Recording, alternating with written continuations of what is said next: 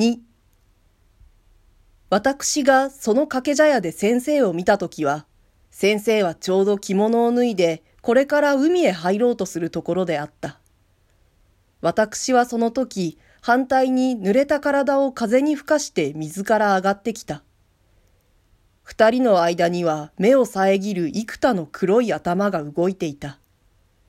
特別の事情のない限り、私はついに先生を見逃したかもしれなかった。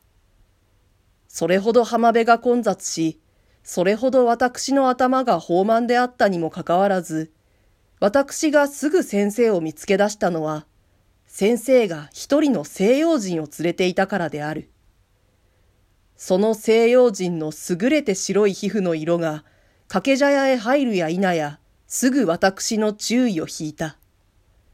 純粋の日本の浴衣を着ていた彼は、それを将棋の上にすぽりと放り出したまま、腕組みをして海の方を向いて立っていた。彼は我々の履く猿股一つのほか何者も肌につけていなかった。私にはそれが第一不思議だった。私はその二日前に由比ヶ浜まで行って、砂の上にしゃがみながら長い間西洋人の海へ入る様子を眺めていた。私の尻を下ろしたところは少し小高い丘の上で、そのすぐ脇がホテルの裏口になっていたので、私のじっとしている間に、だいぶ多くの男が潮を浴びに出てきたが、いずれも胴と腕とももは出していなかった。女はことさら肉を隠しがちであった。大抵は頭にゴム製の頭巾をかぶって、エビ茶や紺や愛の色を波間に浮かしていた。そういうありさまを目撃したばかりの私の目には、猿股一つで済ましてみんなの前に立っているこの西洋人がいかにも珍しく見えた。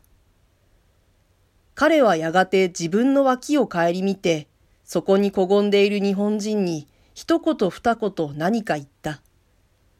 その日本人は砂の上に落ちた手ぬぐいを拾い上げているところであったが、それを取り上げるや否や、すぐ頭を包んで海の方へ歩き出した。その人がすなわち先生であった。私は単に好奇心のために並んで浜辺を降りていく二人の後ろ姿を見守っていた。すると彼らはまっすぐに波の中に足を踏み込んだ。そうして遠浅の磯近くにワイワイ騒いでいる多人数の間を通り抜けて、比較的広々したところへ来ると、二人とも泳ぎ出した。彼らの頭が小さく見えるまで沖の方へ向いていった。それから引き返してまた一直線に浜辺まで戻ってきた。掛け茶屋へ帰ると井戸の水も浴びずに、すぐ体を拭いて着物を着て、さっさとどこへか行ってしまった。彼らの出て行った後、私はやはり元の将棋に腰を下ろしてタバコをふかしていた。その時私はポカンとしながら先生のことを考えた。どうもどこかで見たことのある顔のように思えてならなかった。しかしどうしてもいつどこで会った人か思い出せずにしまった。その時の私は屈託がないというより、むしろ不良に苦しんでいた。それであくる日もまた先生に会った時刻を見計らって、わざわざ掛け茶屋まで出かけてみた。すると西洋人は来ないで、先生一人麦わら帽をかぶってやってきた。先生はメガネを取って台の上に置いて、すぐ手ぬぐいで頭を包んで、スタスタ浜を降りていった。先生が昨日のように騒がしい欲覚の中を通り抜けて一人で泳ぎ出したとき、